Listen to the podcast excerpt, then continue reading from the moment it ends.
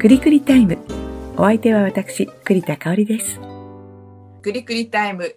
今日も引き続き、布上智子ちゃんの、えーゲストです。いらっしゃいませ。はーい。今日もともちゃんの歌を聴きながら、えーお話進めたいと思います。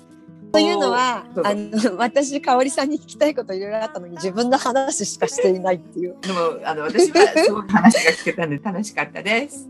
あの私はあのほら1回目にもねお話しさせていただきましたがあの女優になりたいと思ってたあの気持ちもねありまして香織さんがどういうふうにやっぱりお芝居にね出会ってどんな気持ちで今あのその芝居ということに向かってらっしゃるのか本当に聞きたいんですよ。そういう意味では、ともちゃんがブラジル音楽に出会ったのと似たところがあって、私ね、うん校1年生の時の国語の教科書、国語の教科書の一番後ろの方って、会話になっている部分があるのね。あったのね。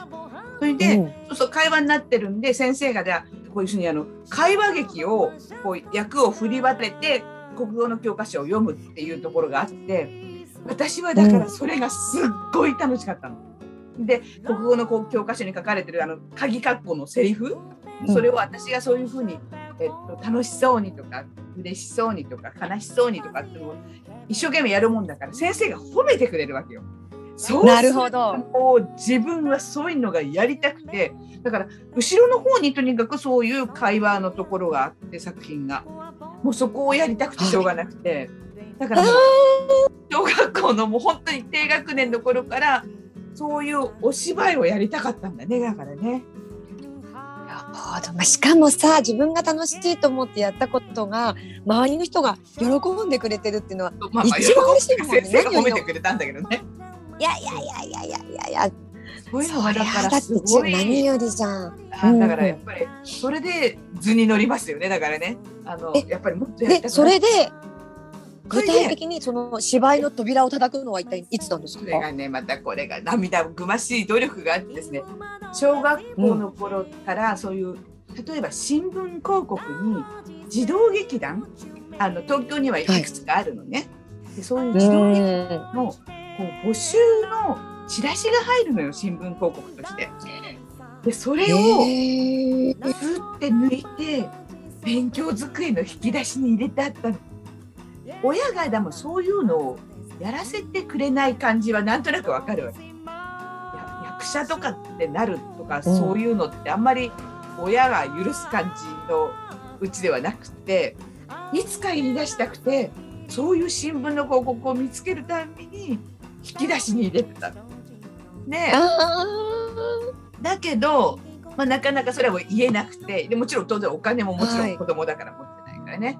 で中学に入った時に演劇部っていうものに入りたいと思ったのよ。そしたらあうちの中学演劇部演劇部がなかったの。うんなくて放送部に入りました。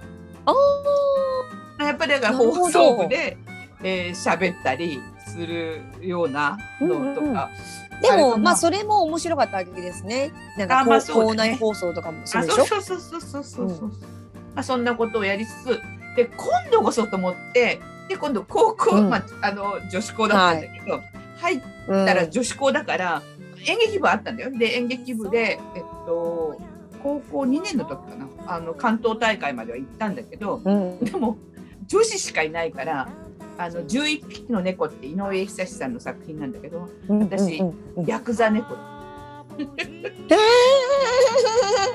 もうもう紐づいてるわ。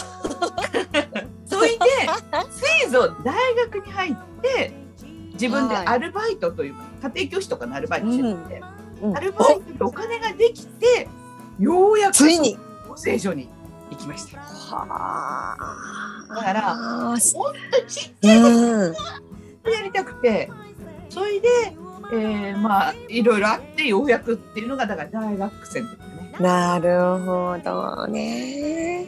なりたいって気持ちは親御さんはには結局いつ言ったんですか？女優になりたいんだって。うん。やはりそういう言い方をしたかどうかわかんないけどまあでも大学入ってそういうところにああの行く時には言ったと思うね。なるほど入ったからみたいな。うん、でもお金は何そん自分でなのやり自分で稼ぐやりたかったの？みたいな。まあそういうことでだからともちゃんも私もやっぱりなんかねあのやりたいと思ったことを実現まあ一応してるっていう感じなのかな。うんうことでなるほどね。お時間になりました。大丈夫でしょうか？ありがとうございます。はい、今日の、えーゲストもともこちゃんでした。ありがとう。ありがとうございました。